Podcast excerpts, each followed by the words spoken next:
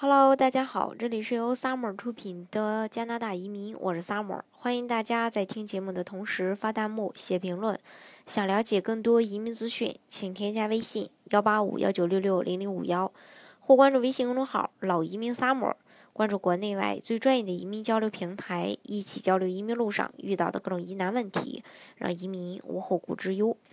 嗯，前几天的时候呢，跟大家聊到过这个萨省。呃，今年一月一日的时候放了一波名额。那在这一场突如其来的萨省名额大战当中呢，大家呢度过了元旦假期的最后一天。那不少朋友质疑萨省移民局的这番举动，于是呢，萨省移民局就呃那个有了一下的这个答复，说是这个系统出现了问题，原本计划的不是。这个二零一八年的一月一日放名额的计划的时间是二零一八年的一月二日上午。那萨省移民局终于也在这个官网公布了一八年的这个各个移民项目的名额。其中呢，萨省雇主担保移民全年的名额是五千个，而二零一七年呢才用掉了呃不到一千个雇主担保的名额。而这个萨省意义项目呢有两千六百。呃，两千六百个配额。那萨省的 OID 项目全年是三千三百个名额。那在一月二日公布的配额页面当中，当时开放名额数量显示是零，也就是说一月一日提交的申请数量已经达到了萨省原计划开放的数量。所以说错过了一月一日的，那就只能等到下次了。二零一八年的时候是呃，这个也就是。十二月二十八日，加拿大萨省官方删除了二二五三制图员和二二三幺土木工程师技术员或技呃这个技师的职业。另外，从二零一八年的四月一日开始，萨省传统的项目也要求提交 ECA 学历认证报告。这也是继二零一六年五月十三日、二零一七年五月十七日、二零一七年七月二十八日连续三次更新职业清单了。那这个呢，已经是萨省第四次更新职业清单了，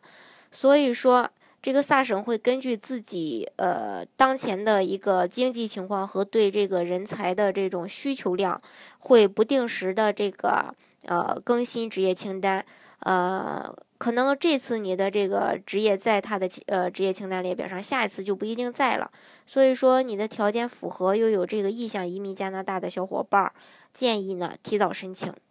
嗯，即使现在不放名额，那大家在准备着，准备了这个材料，等到放名额的时候才有机会马上去抢名额。如果是说等到你放名额的时候再去，呃，这个准备材料，那就已经晚了。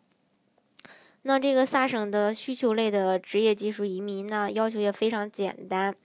呃，这个评分标准达到六十分就可以，雅思。呃，必须要考试这一类的，要求最低水平达到 C 二 B 四，也就是听力四点五分儿，然后阅读三分儿，呃，口语和写作都是三点五分儿，呃就可以了。然后完成高等教育，呃，或者获得文凭、证书或者学位。过去十年内呢，至少有一年的工作经验。另外要注意一下，工作必须和所学的专业要高度匹配才可以。另外，从事的萨省紧缺职业列表上的。这个 NOC 零 AB 类的职业，呃，大家可能说，那我他要求十年内至少有一年的工作经验，那我工作一年就好了，是不是就能做了呢？当然不是，这个呢还是要看综合的一个打分的，呃，这个教育水平方面呢，最高分是硕士或博士是二十三分，呃，工作经验的话呢，最高分是十五分，也就是十年的话，你工作十年有十五分。然后你的年龄的话，二十二到三十四岁之间是可以得最高分的，是呃十二分，呃，然后再就是三十四、三十五到四十五是十分，以此类推这样。嗯，另外如果说你在萨省有亲戚、有朋友，或者说在萨省曾经学习过，在萨省曾经工作过，也都有额外的加分。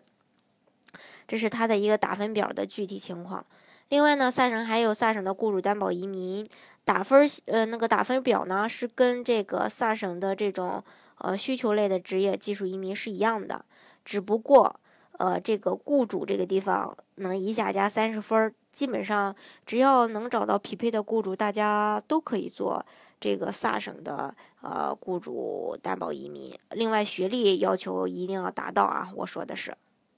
除了这个纯技术移民和这个雇主担保移民以外呢，萨省还有这个企业家移民。